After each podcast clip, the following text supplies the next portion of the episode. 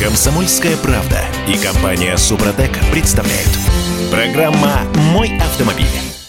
На чем? Коридор у нас теперь широкий. Широка страна моя родная. А, коридор может быть чуть уже, но все равно очень широкий. А, был широкий, стал еще на четверть шире. Такое решение принял Центробанк для либерализации рынка автогражданской, страхования автогражданской ответственности. Значит, короче говоря, полисы ОСАГО для нормальных водителей теперь должны подешеветь. Полисы ОСАГО для ненормальных водителей, которые часто попадают в аварии, должны подорожать и наступит всем счастье. Верите?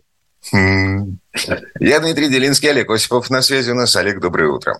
Доброе утро. Я должен заметить, что в этот коридор, на всякий случай, э, влезет даже автобус. То есть общественный транспорт тоже подорожает для него ОСАГО, для водителя общественного транспорта. Очень надеюсь, что это не скажется на цене проезда. Ну, не, не знаю. Вот у нас здесь в Петербурге, значит, э, нулевые чтения бюджета, уже заложена сумма, на сколько подорожает проезд в общественном транспорте, всего на 8%. Ну, то есть э, в сравнении с 15-20% обычной инфляции, которую нам обещают по итогам этого года, ну, как бы э, вполне ничего себе по-божески. Так вот, есть справедливость на свете. Страховые компании будут снижать стоимость полиса ОСАГО для безаварийных водителей или нет? Пока вы пишете, давайте разберемся разберемся в том, что произошло. А, Олег, цифры, да? Цифры. Я сейчас назову. Значит, эм, коридор был такой. А, нижняя планка стоимости полиса базового тарифа на который накручиваются все эти коэффициенты. Так вот, нижняя планка базового тарифа 2200 рублей. Верхняя планка 5900. Это было до вчерашнего дня. А ныне вместо 2200 рублей 1600. Верхняя планка вместо, ну, почти 6 тысяч, 7,5. Нормально так, да? Слушай, я хотел бы услышать хоть одного счастливца. Отпишитесь нам, пожалуйста, кто э, действительно получил скидку или стал платить меньше за полис. Я, честно сказать, таких примеров не знаю. Хотя теоретически, и по мнению Центробанка, они должны быть эти. Ну, если ты вот безаварийный, опытный водитель, так сказать, уже 30 лет водишь машину, ну, не знаю. Потому что есть еще территориальные, помимо возрастных, э, коэффициенты безаварийности и так далее. Да, конечно, собственно, про практически не поменялись. Там где-то на, на Кавказе да. эти коэффициенты подняли. Тут ничего не поменялось. Но, смотрите, а, а, как, как Всероссийский союз автостраховщиков объясняет вот эти телодвижения? А, значит, э, повышение конкурентоспособности, страховые компании будут бороться за безаварийных водителей, предлагая им более выгодные выгодные тарифы, бла-бла-бла, бла-бла-бла. Но э, стоимость запчастей подорожала, выросла на 30%, говорит нам э, глава Всероссийского союза автостраховщиков Игорь Юргенс. В этих условиях средняя цена ОСАГО выросла лишь на 10%, тогда как официальная инфляция в июле, по данным Центробанка, составила 15%, а стоимость запчастей выросла на 30%. Поэтому мы приняли экстренное решение расширить коридор тарифа ОСАГО. Вот здесь, в этом, в этом месте, я обращаю ваше внимание, уважаемые радиослушатели, а средняя цена ОСАГО летом выросла на 10%. Как вы думаете, почему? Ну, потому, потому что все дороже. Слушай, на самом деле, вот я удивительную тут прочитал статистику. Это, видимо, э, чтобы вода лилась на мельницу Юргенса и ЦБ, да? Э, что, оказывается, страховые компании летом именно не добирали до верхней планки. Они старались сделать полисы доступными. И это не так уж не так уж смешно и странно. Потому а, что да, а, а, а за счет чего тогда средняя цена выросла на 10%? Лишь средняя, на 10%, цитирую средняя она, средняя-то она выросла на 10%. Это понятно. За счет того, что, э, видимо, все-таки не все компании э, нижние, по нижней планке, а по средней. Это не значит, что они не добирали до там 20-30% всего до верхней планки но стали не добирать 18, да, или там 15. Вот почему повысилась на 10% стоимость. Но об этом вообще стоит забыть. Это все так, э, хорошие новости при плохой игре. На самом деле, э, сейчас, со вчерашнего дня, полисы заметно подорожали немедленно, мгновенно практически. И практически для всех категорий водителей. Вот это надо представлять себе. Процентов это на 30, как минимум. Угу. Посмотрим. Есть, а... Вот если, если кто-то уже успел вчера приобрести, э, напишите, пожалуйста, во сколько вам обошелся тот же полис, который вы э, год назад покупали там на 3000 дешевле. Ага. Это, это было бы любопытно. Эм, я возвращаюсь к тому, что говорил, вот к этим 10% подорожания. Смотрите, там, где у страховой компании есть возможность, физическая возможность, взять больше денег, она этой возможностью будет пользоваться. Нет такого преступления на белом свете, на который не решился бы крупный бизнес ради 300% прибыли. Мы помним. Карл Маркс, э, э, ну, все дела.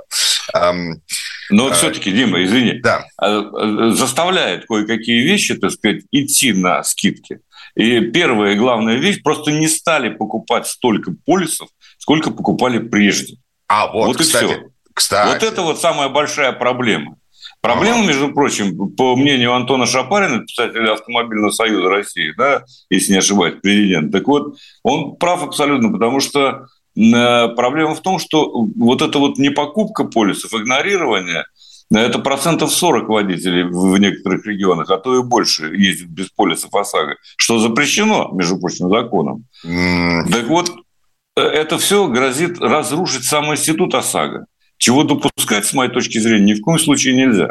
Да и с точки зрения любого здравомыслящего человека, понимаешь? А, Поэтому... Несмотря на то, что эм, полис ОСАГО, ну вот, по крайней мере, по состоянию на весну, когда я в последний раз этим интересовался, ну просто потому что сроки подходили, э, это Филькина грамота. То есть ты платишь какие-то деньги в надежде на то, что в случае э, ДТП, не дай бог, страховая компания возместит тебе убыток или отремонтирует твою машину. Нет, а... не твою. Это автогражданская ответственность, не надо путать. Это, э, она э, отремонтирует э, машину того, в кого вы по несчастью врезались. Там, Но в меня врезались. В меня врезались. Я, Нет. я, плачу, я плачу деньги за то, чтобы... А, ну, как... Ладно, не суть. Короче Нет, говоря... послушайте, значит, смотрите, давайте... Это очень интересная штука, давайте разберемся. Но. Вот Но. у того, кто у вас врезался, должна быть тоже автогражданка. Да. И вот он будет из своей автогражданки платить. Собственно, вы платите одинаковую сумму. Да. И она расходы ваши на восстановление машины не покрывает. Да. И не будет покрывать. Вот это вот важно, э, так сказать, себе представить. И это еще один, одна червоточина, которая подтачивает институт ОСАГО. Так вот, а, в этом году э, сумм выплат по страховке не хватает катастрофически. Тупо потому, что э, запчасти подорожали на 30%. И смотрите, какая история. А, страховые компании получили право поднимать у них есть такая возможность, физическая возможность есть поднимать стоимость страховки. Они уже этим занимаются. Средняя стоимость страховки выросла летом на 10%. Так вот, речи о, об увеличении сумм выплат вообще не идет. То есть Но... абсолютно. Они, они даже не думают об этом, о том, что вот эти самые там, сколько сейчас, 400-500 рублей, э, в смысле кило рублей по железу, нужно поднимать, потому что запчасти выросли на 30%. Зато они придумали другой ход. С 11 сентября до вступления в силу вот этих коридоров, так сказать, по ОСАГО, Центробанк изменил подход к расчету стоимости ремонта по ОСАГО. Понимаешь? После вступления этих изменений э, э, в специальных ценовых справочниках э, сразу скажу, что ближайший выйдет только 19 октября. Сейчас надо руководствовать тем, которое есть определяют, будут определять размер стоимости ремонта с учетом аналоговых запчастей, не оригиналов, а аналогов. А, тут маленькая тонкость. В указивке от Центробанка написано, что этот механизм вступает в силу только в случае отсутствия запчасти на рынке России. Кто Это можно как... даже не париться? Да, Они кто и как будет определять, э, наличествует запчасть на рынке или отсутствует, вообще непонятно. Ну. А как ну, РСА придет в дилерский центр, а у вас есть колодки передние для Мерседес?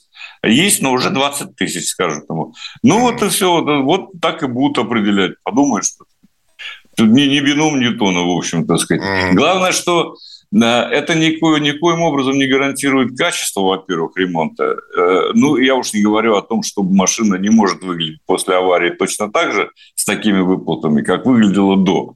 Ну, слушайте, вот до всего этого замеса, даже до пандемии, значит, мою машину стукнул, эм, эм, скажем так, толерантно иностранный водитель Пазика. Так вот, э, значит, страховая компания зарядила мне э, примерно на 25% меньше, чем э, э, независимая оценка. Но я плюнул, согласился на материальное возмещение. Мне сделали ремонт так, что у меня сейчас эм, э, ЛКП, ну, в смысле, краска пошла к шагрению. То есть она коробится, это все нужно вскрывать заново, эм, выправлять и ремонтировать. Эм, это, вот это еще до всех этих замесов э, страховые компании экономили и заставляли экономить на качестве работ э, сервисы, которые связаны с э, страховкой. Но... Это сущая правда, должен сказать. Так было всегда вне зависимости от того, работал институт ОСАГО, работал институт КАСКО или любой другой. Всегда. В итоге, в итоге. страховая компания хочет тебя объегорить. А, Российский союз автостраховщиков. Нет, кстати, вот машину жены, э, э, менеджер, который оценивал э, ущерб, вот, машины жены, он приговорил к списанию дверь, а мы вернемся. Комсомольская правда и компания Супротек представляют. Программа «Мой автомобиль». Ну так вот, быстро про жену закончим. А, значит, Конечно, это... расскажи да. эту леденящую душу историю. Господи, а, жена пропорола дверь эм, металлическим штырем э, при парковке. Парковаться толком не умела. Короче, страховая компания приговорила эту дверь к замене. Вот. И выплатила э, за новую дверь. Ну. Мы на треть этой суммы э, эту дверь починили. Ну, вот такое тоже бывает. Ну, Ладно, э, тут жара пошла у нас на СМС-портале. Мы сегодня с утра спрашиваем, а верите ли вы в справедливость, в то, что страховые компании, получив возможность снижать стоимость полиса ОСАГО, воспользуются этой возможностью и снизят. Эм, э, э, из Кирова 41 пишет. Стоимость моего полиса 3600 рублей за 75 лошадок, марк-модель, возраст водителя не указан. Ну ладно, не суть.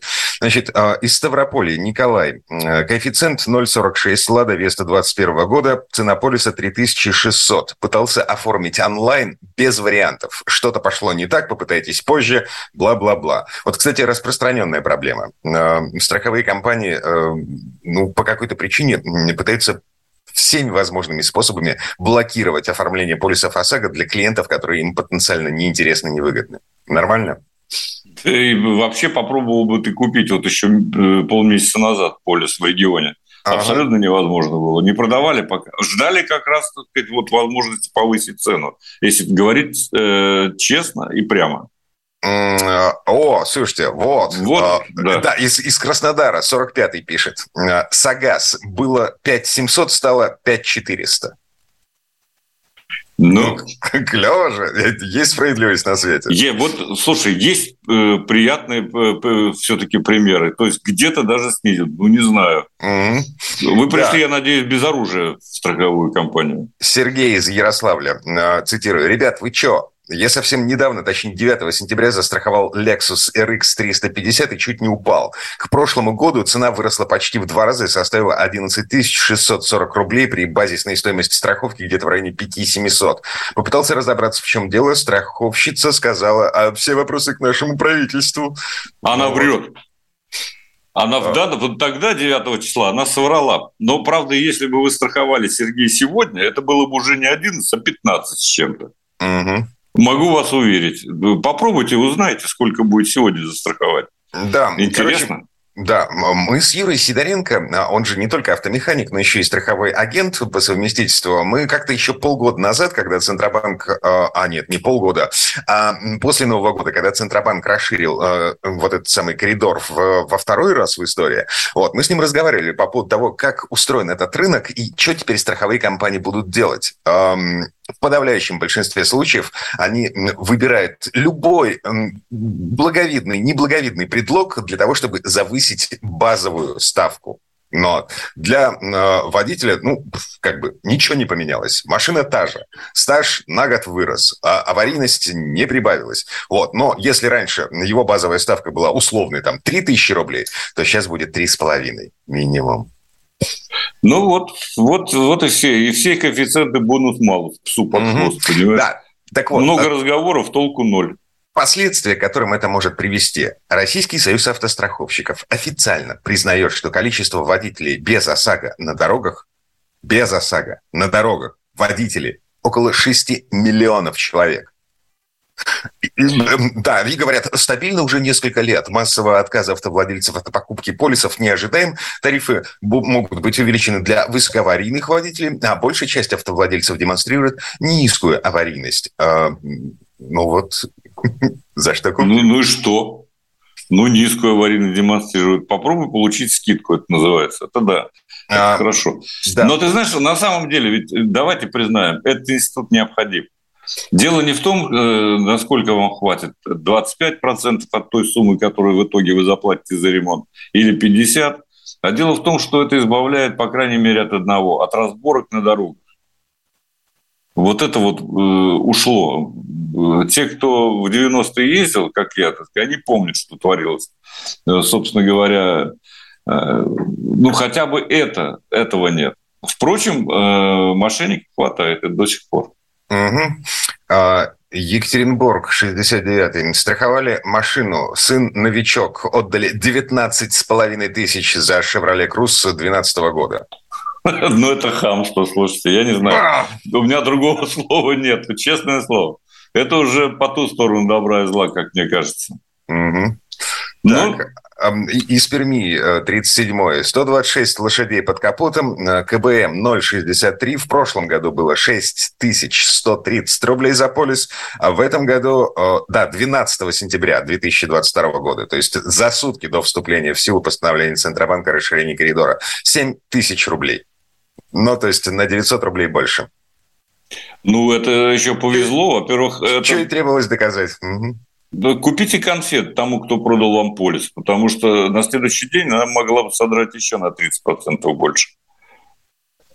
Вот так вот. Так, ладно, а под занавес а, этой темы, ну так, чтобы кошка еще пришла обниматься. Вот, под занавес этой темы для того, чтобы э, мы с вами понимали, в каком мире мы живем э, э, и кто вокруг нас. Во-первых, еще раз повторю, 6 миллионов водителей без полисов ОСАГО дорогах страны. Дальше. Э, КБМ, э, максимальный КБМ за безаварийную езду. Сколько нас таких? Во втором квартале 2022 года 32% водителей с максимальным КБМ за безаварийную езду. 4 миллиона человек не попадает в аварии вообще. А, причем а, на год раньше таких было чуть-чуть меньше, на 200 тысяч. А, число людей с максимальным КБМ за аварийность а, 815 человек на всю страну. Это чьи данные, Дим? Это Российский союз автостраховщиков. А, ну, может быть. То есть это те, кто действительно страхует. Потому что многие людей, которые имеют права а, удостоверения, но не используют. То есть да, не ездят да, да. А, имеется в виду люди с полисами. Люди, на с которых полисами, оформлены, да. оформлены полисы. Вот. Ну, вот, вот как-то так. Что, движемся дальше? Движемся. Mm. Движемся по поводу того, кто готовит, или а, слушай, тонировка. Я понимаю, что не к сезону сейчас, да. в общем, как бы уже рейды остались в прошлом в связи с тем, что лет закончилось, и даже бабье лето закончилось. Вот. Но, тем не менее, значит, Верховный суд окончательно разрешил инспекторам проверять тонировку на дорогах. Ну вот. А, дело двухлетней давности, вот, и докатилось, дошло до самой высшей судебной инстанции в нашей стране. Короче говоря, а, какой-то водитель пытался оспорить штраф в 500 рублей, выписанный инспекторами за чрезмерную тонировку боковых стекол, а в связи с тем, что инспекторы должны были, во-первых, проверять светопропускающую способность стекол в трех разных местах стекла. Вот. Потом вычислять среднее арифметическое и уже эти результаты вписывать в протокол. Мало того, это нужно было делать при а, специальных погодных условиях. там температура воздуха, влажность, вот это все. Инспекторы, естественно, этого не сделали. Человек дошел до Верховного суда. И знаете что? Верховный суд постановил.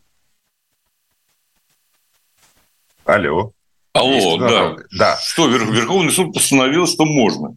Потому да, что инспектор, самом... инспекторы правы абсолютно. Они могут выписывать эм, штрафы за неправильную тренировку в любых погодных условиях. Да, но на самом деле, давайте так скажем, что а, вот эти вот э, требования три раза измерять, вычислять среднее арифметическое, это касалось не инспекторов, а сертификации э, автомобильных стекол. Ну вот и все. Это когда вот их сертифицируют, да, тогда другое дело, так сказать, э, это все э, исполняется. А что касается инспекторов, у них есть свои приборы. Тоник и свет, например. Но прибор тоник, он может работать до минус 10 градусов, а свет вообще до минус 40. Так что никаких претензий к инспекторам быть не может. Э, не должно, во всяком случае. Ну, так утверждают э, специалисты, так утверждают представители ГИБДД, во всяком случае. И с этим согласился э, Верховный суд. Так что, ребята, никакой тонировки на передних, на переднем, на лобовом и боковых передних стеклах. Угу. Тут Автоньюз по этому поводу пишет, что были случаи, когда люди тонировались в два слоя. Ну, вот, причем эм, одна тонировка 5%, э, вторая тонировка 5%. И что, все равно? Не, не, не, Все равно попадали под раздачу или нет? Не, не, не то, чтобы попадали под раздачу. А из этой машины вообще ничего не видно. Ну, слушай, я честно не знаю, это что странное. 5% в смысле света, пропуск... Э, света пропускает, да, а 95% да. не пропускает? Да, да. Ну, это, это, это ненормально. Это действительно опасно, я могу сказать. Нормальная обычная тонировка, которая предполагает технический регламент, она, в общем, не особенно влияет на безопасность.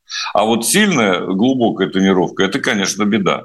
Mm. И я ездил в таких машинах, приходилось. Эм, Сергей из Ярославля спрашивает, а как разобраться на дороге в случае аварии, если у второй стороны нет ОСАГО и он виноват? Суд?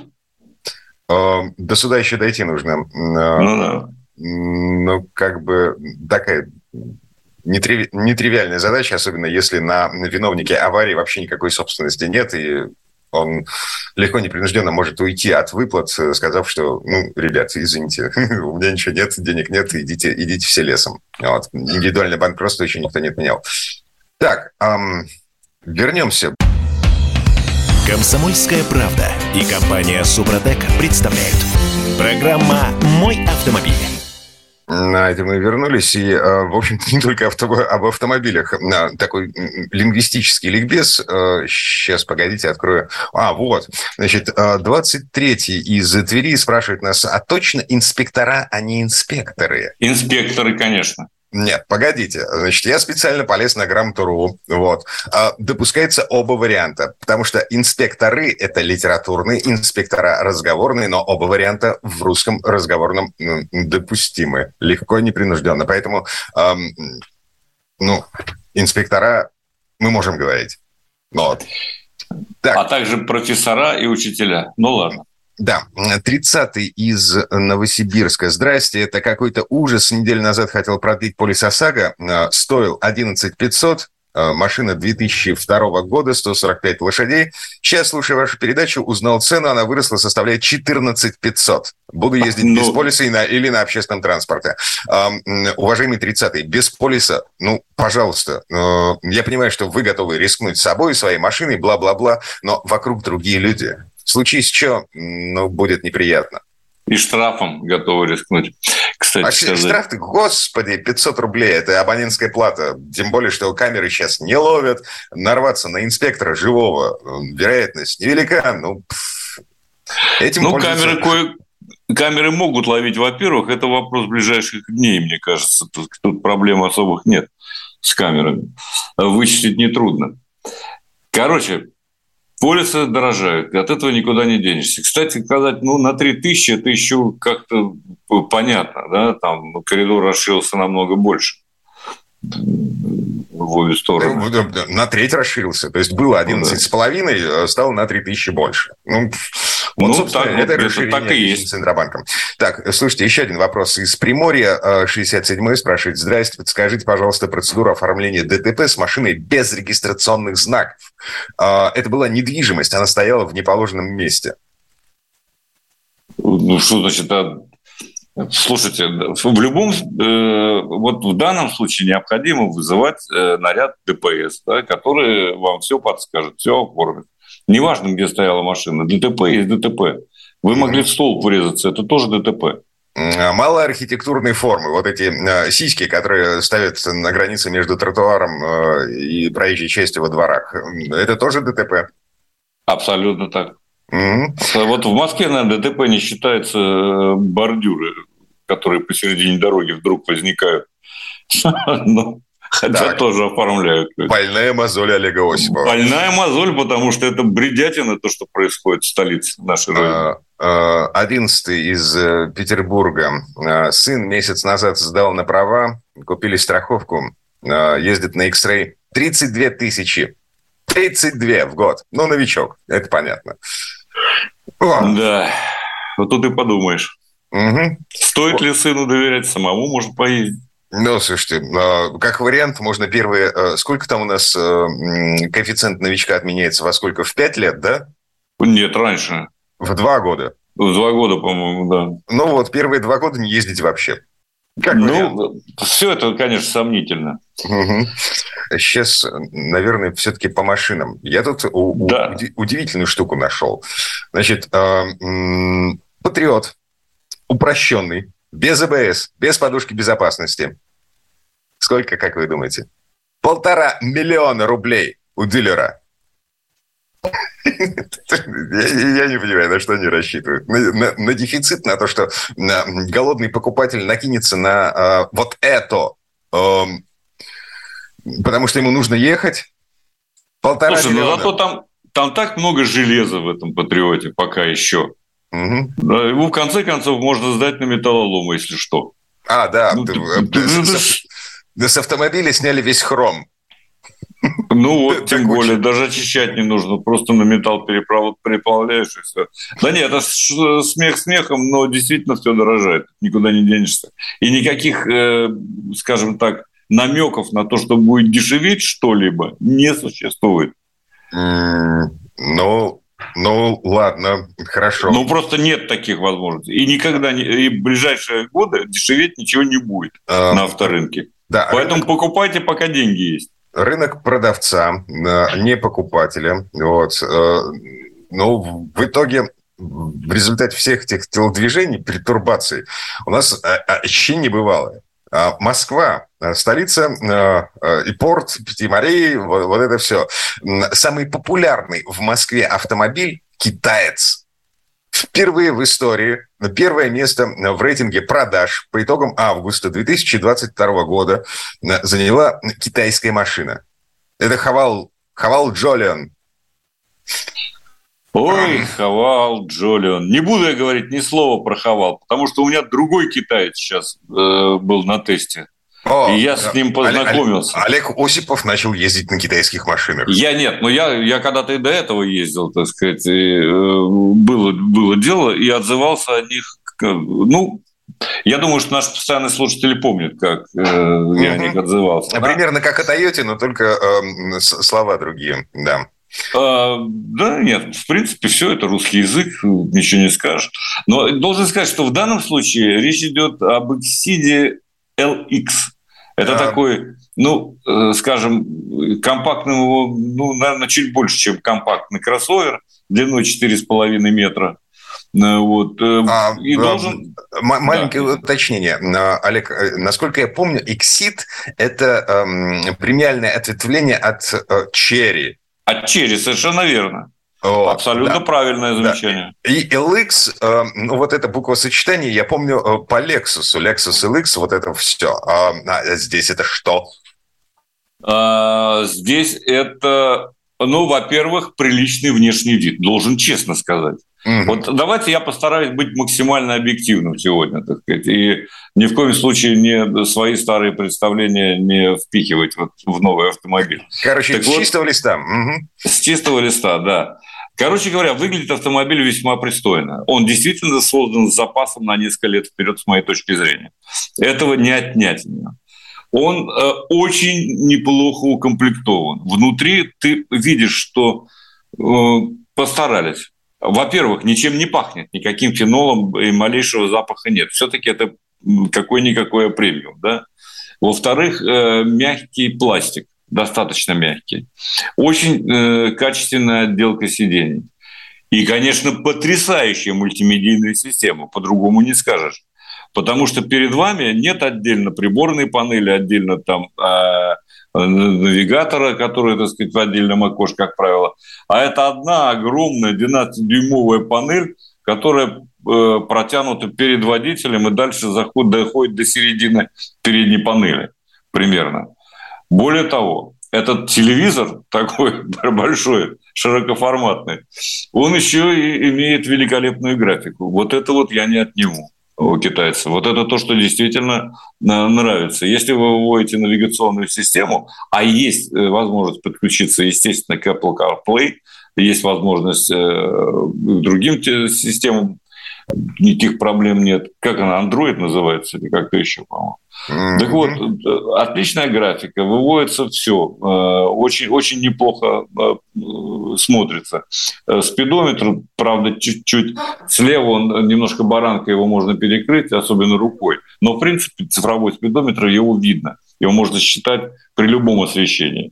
А я ехал, когда еще было солнце, сегодня в Москве пасмурно, дождь, а я ездил тут позавчера, что ли, на нем, да, было солнышко, ничего, все видно э, на этом самом мониторе огромном, хотя никаких особых козырьков над ним нет. Потом еще что? Э, багажник, да, 348, там, э, вернее, 314 литров, но задние сиденья складываются, что редкость в китайском автомобиле было до сих пор. Теперь они складываются, и объем багажника можно увеличить до 1113 литров. Очень неплохо, то есть внутри все организовано. Единственное, что мне не понравился дверной проем, потому что э, мне было ну, человеку среднего роста, а высокому так вообще будет забраться не так просто. Потому что приходится сгибаться, просовывать сначала голову, потом остальную, голову, потом остальную часть тела. То есть либо ты сидишь по рулю, либо ты сидишь по педали. В принципе, усесться можно. А, а, все-таки э, рулевая колонка регулируется и по высоте, и по вылету, но Э, не так просто подобрать позицию, потому что сиденье априори установлено достаточно высоко, и ниже опустить его уже не получается, хотя регулировки электрические, слава богу. Теперь, что касается э, того, что под капотом. Вот это самое, наверное, важное. Потому что автомобиль, э, в котором можно просто смотреть на монитор, он не совсем устроит водителя. На нем нужно еще ехать. Так вот, э, под капотом установлен полуторалитровый турбированный бензиновый двигатель. Бензиновый, который э, ест, сразу скажу, 92-й бензин. Он развивает 147 сил и 210 ньютон-метров крутящего момента. Ну, При этом работает да. он... Да, я боюсь, что я не успею сегодня все рассказать, а китайцы это интересный. Mm. И это наше, так сказать, сегодняшнее и будущее. Тут надо честно признать. Поэтому я, наверное, вернусь э, к разговору об этом автомобиле. Ну, в каком-нибудь из следующих наших выпусков. Да, я на всякий случай посмотрел на цены. Да. Ну, да, это безумное совершенно. Если, короче, под три.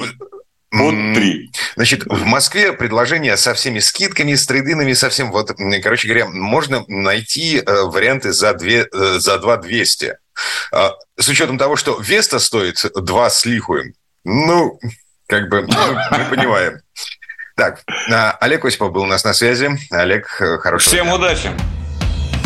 Комсомольская правда и компания Супротек представляют.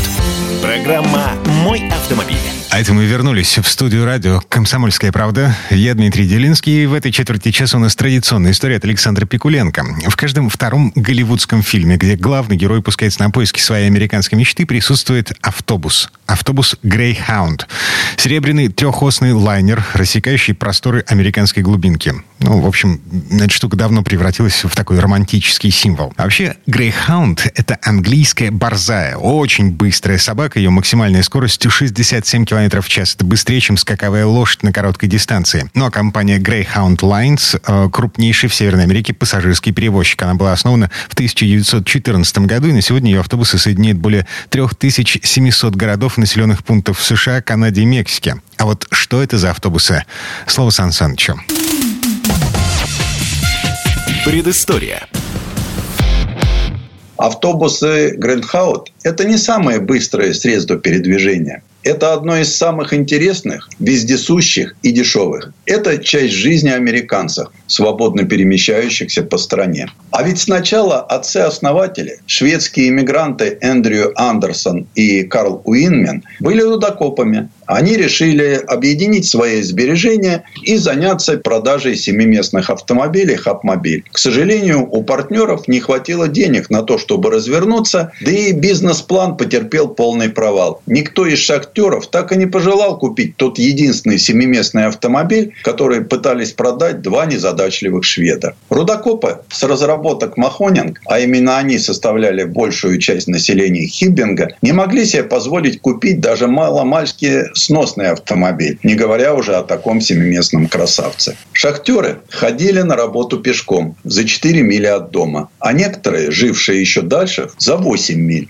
Но однажды друзья решили подбросить своих товарищей на собственной машине от работы до поселка и выручили с этой поездки целых 2 доллара. Больше в шахте их не видели. Конечно, это трудно было назвать состоянием, но даже такая сумма явилась стимулом к продолжению дела. Предприниматели ежечасно курсировали между пожарной станцией в поселке Элис и салоном в Хиббинге. Потом дальше до шахты и обратно. Сначала они брали возмутительно высокую плату в полтора доллара. Потом, когда поняли, что в семиместную машину можно усадить до 18 человек, снизили тариф до 15 центов в одну сторону и 25 центов за поездку туда и обратно. Что, кстати, немало. Ведь в среднем люди получали 50 долларов в неделю при 9-часовом рабочем дне. Транспортную компанию двух шведов в Хибинге назвали линией СНУС. Шведское снова «снус» буквально означает «жевание табака». Шахтеры постоянно жевали табак и отплевывались. Популярность линии «снус» постоянно росла, и предприниматели взяли на работу еще одного шведа, Арвида Хида, поскольку тот владел автомобилем Бьюик. Теперь у фирмы имелось два автомобиля и три водителя. Транспортная компания начала работать круглосуточно. Скоро у них было уже два автобуса, которые тоже работали круглосуточно. А дальше начался нормальный бизнес, а заодно и поглощение небольших фирмочек. Дорожная пыль и грязь портят любой, даже самый красивый автомобиль. Тем более автобусы которые за сутки преодолевают сотни миль. Чтобы хоть как-то замаскировать грязные бока, их начинают красить в корпоративный серый цвет. И вот однажды хозяин отеля, возле которого ежедневно останавливался серый автобус, сравнил его с борзым псом. Так прозвище и прилипло. Но есть и другая версия. В то время легковые машины превращали в автобус, растягивая их в длину, тем самым увеличивая число посадочных мест. Автомобили разрезали пополам и вставляли дополнительный модуль. Сварочные швы и дефекты скрывали под толстым слоем серой краски. Растянутые машины называли таксами. Но один шофер в Калифорнии заявил, что его автобус не такса, а скорее борзый пес. Как бы там ни было, название прижилось. И с 1925 года изображением чащегося пса можно было увидеть на всех автобусах и вокзалах Гринхаун.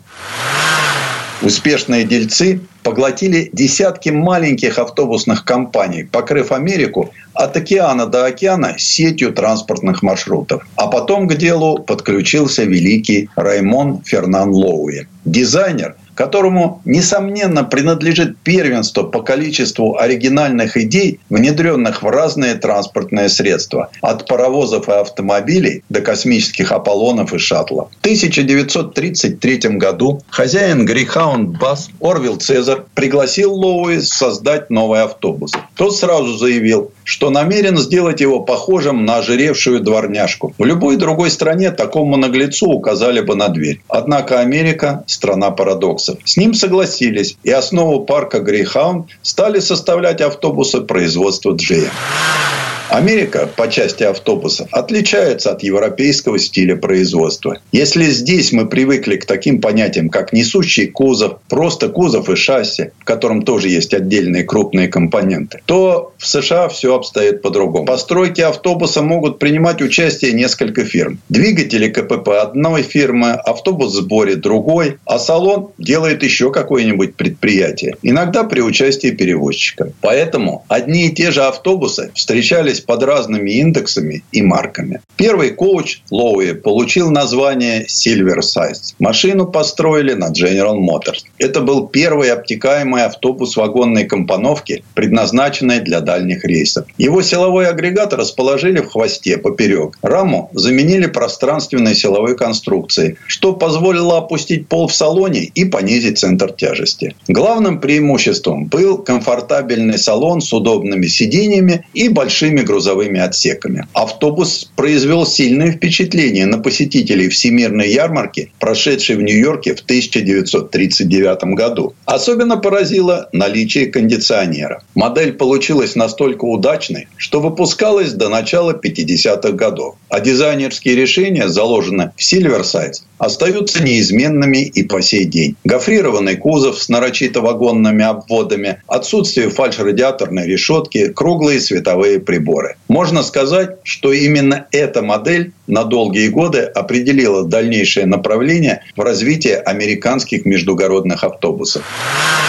Окончание Второй мировой войны ознаменовалось двумя важными факторами, которые обозначили стратегию компании на весь последующий период. Во-первых, в Штатах началось активное строительство системы шоссейных дорог. Во-вторых, обыватель стал активно пересаживаться на личный транспорт, что сказалось на пассажиропотоке который стал медленно снижаться. В свою очередь, руководство Greyhound начало предпринимать меры, чтобы как минимум сохранить прибыль на прежнем уровне. За годы работы с этой компанией Раймонд Лоуи создал силуэты нескольких серых борзых, в том числе и самый экстравагантный полуторапалубный сценик круизер. Это название составлено из двух слов, в переводе означающих «театральный крейсер». Необычно, не так ли? Все становится ясно, когда смотришь на эту машину, которую начали выпускать в 1948 году. Пассажиры располагались как бы в амфитеатре, вознесенные не только над дорогой, но и над передней частью крыши. Счастливчики, выкупившие первые ряды, могли через гнутые стекла любоваться панорамой. Места в портере сразу за водительским креслом по обзорности не уступали верхним. Кстати, первые образцы сухопутного лайнера построили на итальянской year. Автобус оснащался двухтактным шестицилиндровым дизелем мощностью 285 лошадиных сил. Этого за глаза хватало, чтобы разогнаться до разрешенных на американских хайвеях 60 миль в час. На последующих сериях автобусов «Буффало» и «Челленджер» появились пневмоподвеска и автоматическая коробка передач.